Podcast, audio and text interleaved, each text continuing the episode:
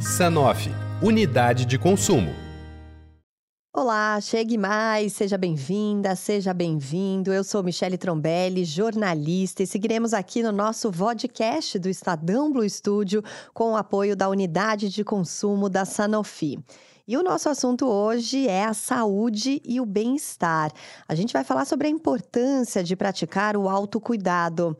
Em um mundo tão corrido e tão tecnológico, falar sobre esse assunto nos faz refletir sobre como conduzimos a nossa própria vida, os nossos hábitos, as nossas escolhas. Cuidar da rotina, fazer exercício, estar em dia com os exames médicos, olhar para a aparência. Será que é isso? É disso que se trata? De acordo com a Organização Mundial da Saúde, autocuidado é um conjunto de ações que geram saúde, previnem doenças ou nos ajudam a lidar com aquelas que já existem e que nos incapacitam de alguma forma. Tudo isso pode ser feito com ou sem o auxílio de um profissional da área médica. O mais importante é a gente ter informação. Somente ela pode nos ajudar a tomar as melhores decisões em relação à nossa saúde, e inclusive saber a hora certa de buscar a ajuda de um profissional. E para entender um pouco melhor sobre esse assunto, a gente conversa agora com o nosso convidado, o médico psiquiatra, doutor Daniel Martins de Barros. Tudo bem, doutor Daniel? Seja bem-vindo. Tudo jóia, é um prazer estar aqui. Muito bom falar sobre isso. Vamos começar explicando para quem nos acompanha: autocuidado é sinônimo de prevenção ou é mais do que isso? É, é, é, sinônimo de prevenção e é mais do que isso. É as duas uhum. coisas. Porque quando a gente pensa em prevenção, Michelle, é engraçado que a gente pensa é, no, no significado mais é, leigo, assim, ou mais intuitivo, que é evitar que as doenças comecem, né? Prevenir, igual é, uma vacina previne uma doença, ou enfim, água tratada previne diarreia e assim por diante. Só que isso é prevenção primária. Hoje em dia a gente fala em três níveis de prevenção. Prevenção primária, que é essa. Eu vou fazer alguma coisa para eu não adoecer. Uhum. Então, autocuidado tem a ver com isso. Mas também existe a prevenção secundária. O que é a prevenção secundária? É bom, não deu certo, eu, ou não foi suficiente o que eu fiz para eu não adoecer e eu adoeci. A prevenção secundária é você detectar rapidamente aquele adoecimento. É você não deixar a coisa é, se perder, enfim, se agravar. Então, detectar precocemente. E tem a prevenção terciária, que é você é, evitar complicações daquela doença, mesmo que você não tenha é, detectado no começo, ou seja, a prevenção primária falhou, você não evitou a doença, você adoeceu e não viu no começo, mas você vai prevenir sequelas. Hum. Então, o autocuidado, ele tem a ver com prevenção? Tem a ver com prevenção, assim, a gente ter comportamentos, atitudes para não adoecer. Mas é mais do que isso, né? Você também detectar doenças é, rapidamente e também você prevenir complicações de doenças que eventualmente você tenha. Bom, e aí, então, o primeiro passo seria justamente esse autoconhecimento, você se acompanhar e se cuidar para evitar a doença. Esse é o primeiro passo de qualquer autocuidado. O primeiro passo está aí no, no comecinho da sua frase, eu acho que essa é a expressão chave da nossa conversa de hoje sobre autocuidado, que é autoconhecimento. É assim, você tem que desacelerar, você tem que tirar o pé, você tem que desligar o celular, você tem que desligar a televisão, você tem que dar um tempo e olhar para você mesmo. É, se a gente fica nessa correria e, e olha aqui, olha ali, resolve uma coisa, resolve outra, e lê um negócio e ouve outra, você não para para olhar para si mesmo, você não desenvolve o autoconhecimento, você não tem nem esse olhar para si mesmo, uhum. né? Então, o autoconhecimento é esse primeiro passo, é o, o, o uh, número um que você tem que fazer para poder aí, então, entender, bom, o que, que me faz bem? O que, que me faz mal? Como é que eu tô me sentindo? Eu, eu, eu sou essa pessoa. Tem uma coisa na doença, Michele, que acho que serve para qualquer doença. Ele é, ele é o grande sinal para nós que eh, tem uma doença, né? Que às vezes a gente está com dúvida: será que essa doença, será que não é? Procura um profissional, não procura um profissional. O grande sinal é: eu não estou normal. Uhum. Eu não sou essa pessoa eu não tenho essa dor, eu não tenho essa tristeza, eu não tenho esse, essa falta de ar. Esse inchaço. Esse inchaço, esse roxo. É. Eu, eu, não sou assim. Eu, eu não tô no meu normal. Só que como é que você consegue saber que você não tá no seu normal se você não parar para olhar para você e primeiro, né, para saber quem você é. eu sou assim e agora estou assado. Uhum. É, então eu não estou no, no, meu normal. Então, tudo passa, tudo, tudo começa pelo, pelo autoconhecimento mesmo, e para a gente ter essa prática, acho que é disso que a gente está falando aqui, esse hábito, essa é, disciplina, enfim, essa, né, esse uhum. mindset aí de a gente olhar para a gente mesmo. Não, você falando, me veio à mente, toda vez que eu vejo aquelas histórias, por exemplo, de uma mulher que, ah, teve o filho e não sabia que estava grávida, né? Assim, nasceu o filho. Você fala assim, gente, qual é o nível de desconexão com o próprio corpo, né? Porque imagina, uma gravidez, o quanto ele mexe com a gente e você não notar, né? É uma coisa realmente impressionante. E aí, quando a gente estende para a questão do ponto de vista da saúde pública, o que representa esse autocuidado? É, é, é fundamental hoje em dia tem até alguns estudos em algumas patologias é, que se diz que é mais eficaz você tratar a comunidade do que você tratar os indivíduos. Mais eficaz do ponto de vista social, você vai ter melhor é, resultado para o país, melhor resultado para a localidade, você atuar realmente no coletivo. Uhum. Então, é, é, a gente está falando aqui de um paradoxo, talvez, né, de uma contradição, porque a gente está falando do autocuidado, né? É uma coisa do indivíduo, eu estou me olhando, eu estou me cuidando, mas é algo com impacto na sociedade. Porque eh, eu dou o exemplo do cinto de segurança, né? O cinto de segurança é um exemplo bem interessante, Michele, porque ele é, um, ele é uma prática de autocuidado, certo? É uma coisa que a gente faz para se cuidar. Mas na realidade, na prática, individualmente, a gente se envolve muito pouco em acidente de trânsito. Mas pensa, quantos acidentes de trânsito você mesmo se envolveu, ou eu mesmo me envolvi, é, é, é, muito pouco. Individualmente, o risco é pequeno. Mas na coletividade, a gente sabe que vai ter alguém que vai bater o carro. Então, a gente precisa dessa prática individual para que o coletivo é, é, tenha uma, uma melhora, né? Para que na coletividade seja melhor. Então, o impacto na saúde pública, o impacto na coletividade de a gente estar se olhando, se cuidando, ele é fundamental né? Então, desde escolhas de, de, alimentação, ou de comportamentos, ou de atitudes, ou até uma coisa tão simples quanto usar o cinto de segurança, são individuais com grande impacto na coletividade. E aí dá para fazer um paralelo super claro também, por exemplo, com a questão da vacinação, por exemplo. Exato. A imunização, que é uma decisão individual e que reflete tanto na coletividade, né, doutor? A gente pode pensar nas, no uso de máscaras, de, de imunização, até se a gente pensar no limite, no, no, no trato que você dá para o seu lixo. Né, para o seu disquete. Se você, só você, é, é, jogar o lixo em qualquer lugar, vai ter problema. Só você vai ser um, pouco, um pouquinho sujo ali, mas não vai gerar uma, uma epidemia na sociedade. É, o aquecimento e... global não vai ser a causa de uma pessoa, né? Mas na ação coletiva, cada um, né? Então, é, são paralelos que, que acho que são perfeitos mesmo e, e mostram como uh, a, tá tudo interligado, né? Se a coletividade vai mal, isso se reflete na gente. Se a gente não vai bem, isso se reflete na coletividade. A gente é um, uma célula do organismo maior, né? É, acho que é do Gandhi, né? Aquela frase: seja a mudança que você quer ver no mundo. Exato. E aí, acho que essa questão do autocuidado tem tudo a ver. É, e aí, a gente entra numa questão que você já adiantou um pouco, que é essa questão do autoconhecimento, que é a relação da saúde mental com o autocuidado. Quando a gente fala de autoconhecimento, estamos falando de terapia ou não só isso? Não necessariamente. A terapia é muito importante e a terapia tem um papel fundamental no, no autoconhecimento e até no tratamento de é, muitos adoecimentos, né, de muitos transtornos mentais. Mas de verdade, não é todo mundo que vai precisar de terapia em todos os momentos. A gente pode, e aliás, a gente deve, porque até porque não tem terapeuta para todo mundo. É. Né? Não tem médico para todo mundo, não tem psiquiatra para todo mundo, não tem terapeuta para todo mundo. Então a gente precisa é, nós mesmos desenvolvermos essa capacidade. Uma das coisas que eu falo, inclusive, é de a gente melhorar, por exemplo, o nosso vocabulário emocional a gente saber dar nome para as emoções. Sabe aquilo que a gente faz com criança uhum. pequena? Ah, isso aí é que você está frustrado, isso aí é que você está com raiva, isso que você está sentindo é normal, você está triste, é por causa disso, vai passar. A gente faz com a criança, mas a gente tem que fazer com a gente também. O é. que, que, é isso que eu estou sentindo? Eu estou com medo, estou preocupado, estou magoado, estou com raiva.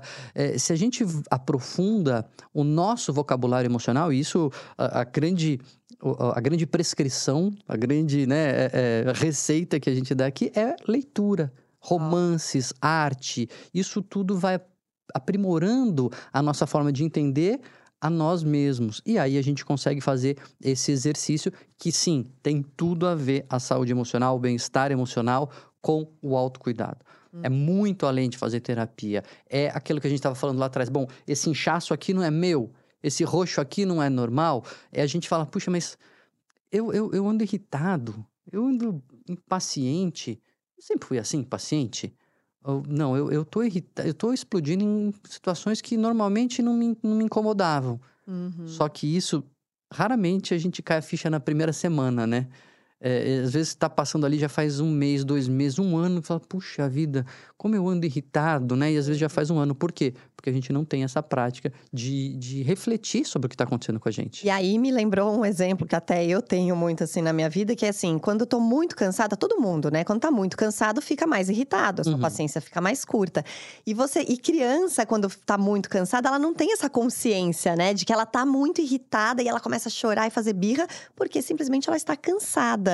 E quando, é, co- como é bom a gente poder virar e falar assim: olha, eu tô muito cansado, cuidado com o que você vai falar, porque eu vou explodir, né? Assim, a gente ter isso. E aí, isso quantas brigas isso não evita, né? Essa autoconsciência de que você tem um problema e você comunica e fala assim: ó, se você quiser falar comigo, vai lidar com essa situação. É meio isso, né? É, e, e- quanto é difícil muitas vezes a gente entender e perceber isso, né? E como é bom quando isso acontece. Eu, eu sempre conto, já contei essa história em, em outros fóruns. é, quando meus filhos eram pequenos, eu tenho dois filhos com menos de dois anos de diferença, né? Um menino e uma menina.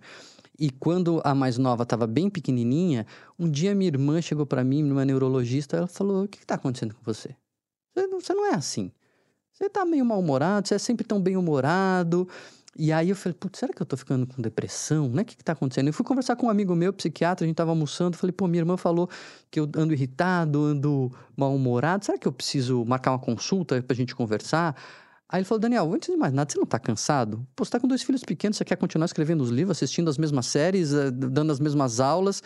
Você precisa tirar o pé, né? E aí, de fato, eu tava com privação de sono, Olha. eu tava dormindo pouco e, e, assim, me caiu a ficha, eu ajustei ali os meus horários, cortei um pouquinho as coisas que eu fazia, não tinha jeito, tava com dois filhos pequenos, né? Uhum. E aumentei mais de meia hora por noite de sono, aí uns 40 minutos, quer dizer, em uma semana eu ganhei uma noite extra de sono, uma noite a mais, né? E de fato, meu humor voltou ao normal. Mas eh, conta essa história, Michelle, só pra gente ver como é, é difícil. Pô, a gente tá falando aqui, eu tô falando de autocuidado, eu tenho esse- essa prática e me demorou pra cair a ficha, precisou minha irmã vir de fora e falar. Olha então, só. é, é como esse cansaço e essa, esse cuidado com o nosso descanso também faz toda a diferença. É, e não tem como a gente pensar em avançar, em ter uma vida melhor, sem as nossas necessidades básicas sendo atendidas, né? Você ter uma boa alimentação, ter uma boa noite de sono. Acho que essa é a base, né, doutor Daniel? Eu, eu brinco, Michele, que ah, o que a gente tem que fazer, as nossas avós já falavam. então, assim, escuta, o, meu filho, o que, que você tá comendo? O que, que é essa- esse monte de doce no seu prato aí? Uhum. Cadê as verduras? Uhum. Cadê as frutas, né? Então, uma alimentação adequada, você prestar atenção no que você tá comendo. E eu não tô falando aqui de restringir, de proibir e de impedir um alimento ou outro, mas presta atenção. Você sabe o que é saudável, você sabe o que não é saudável. É, coloca consciência no que você está comendo. Só de fazer isso já vai melhorar a qualidade da sua alimentação.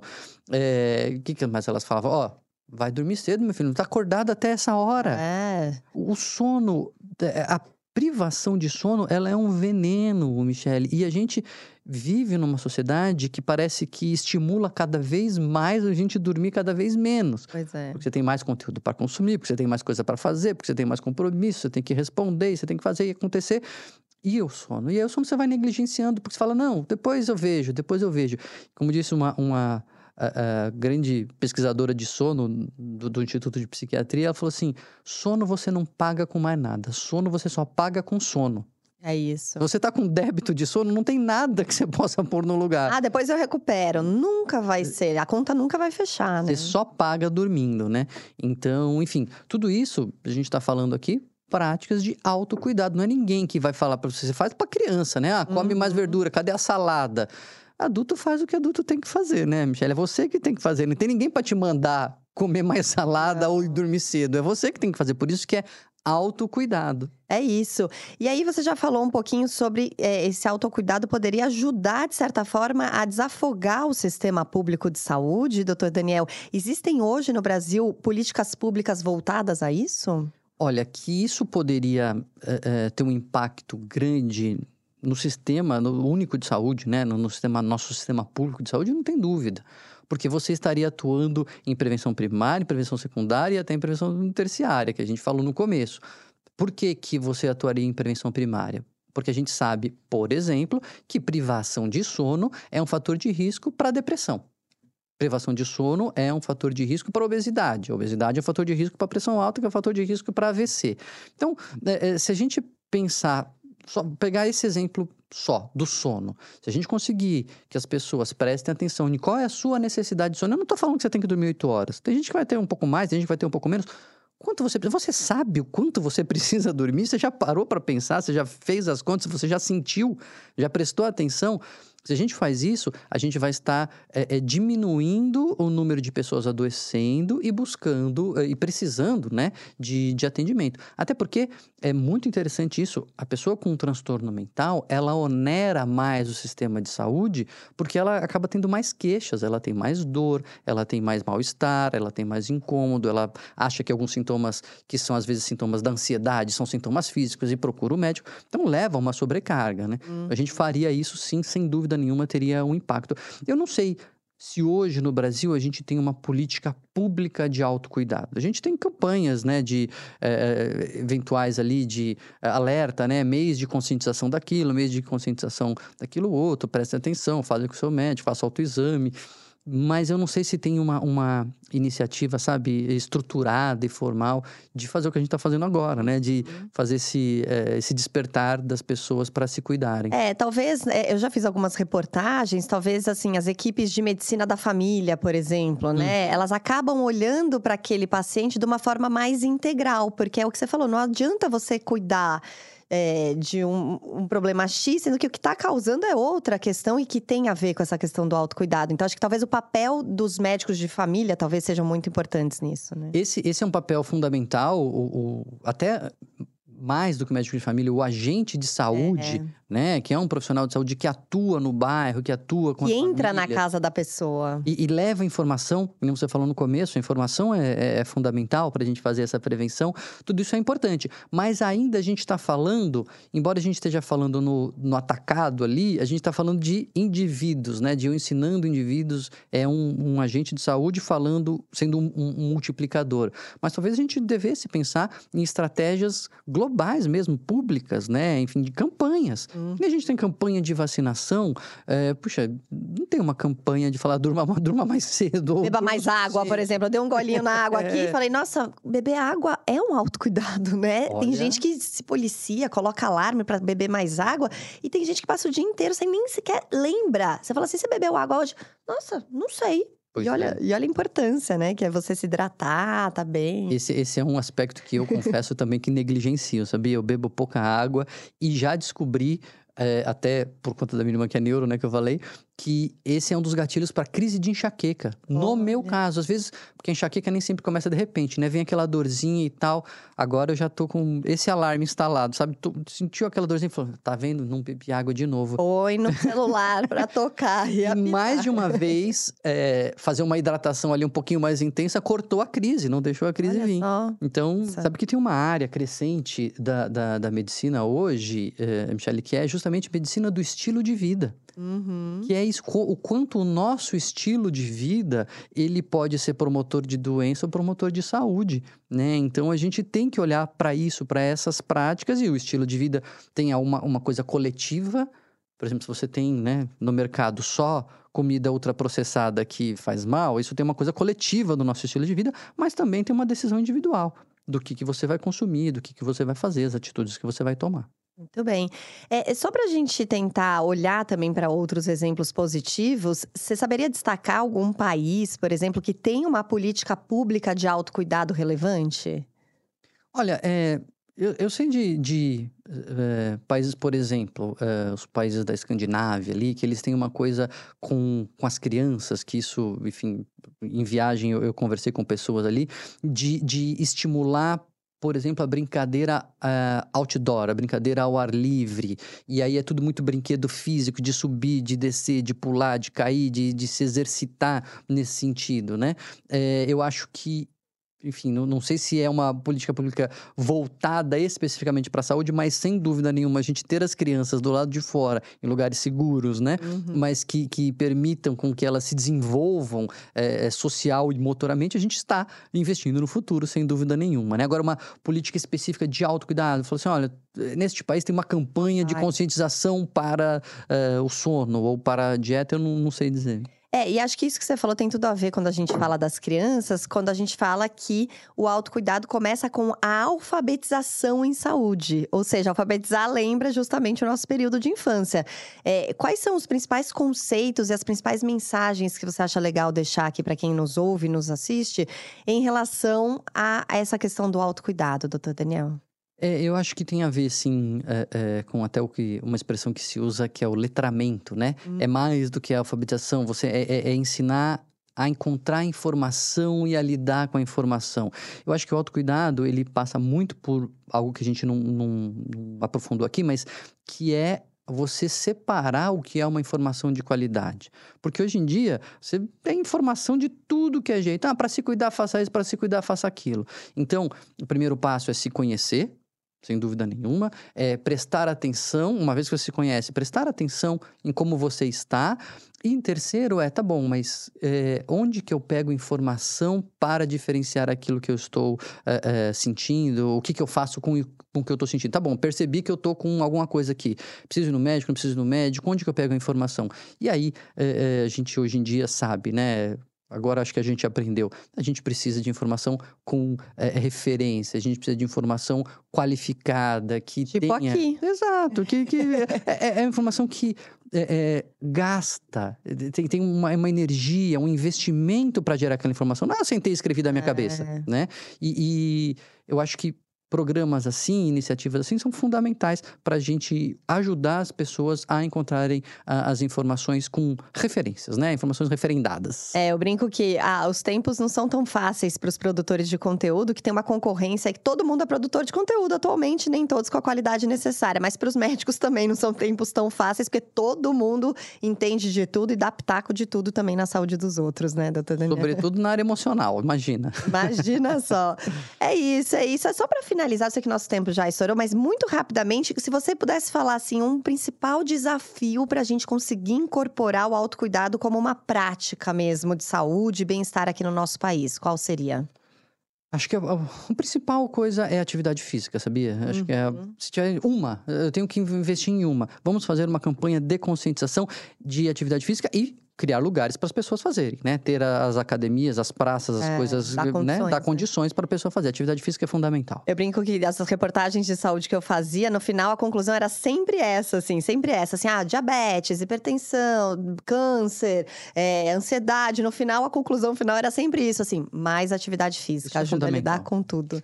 Muito bem, agradeço demais ao Dr. Daniel Martins de Barros, psiquiatra, nosso convidado hoje nesse podcast sobre autocuidado. Um prazer, viu, Dr. Daniel, reencontrá-lo e falar sobre um assunto tão caro, tão importante assim para nossa sociedade. Prazer é meu. Muito obrigado pelo convite. Esse podcast é uma produção do Estadão Blue Studio com o apoio da Unidade de Consumo da Sanofi.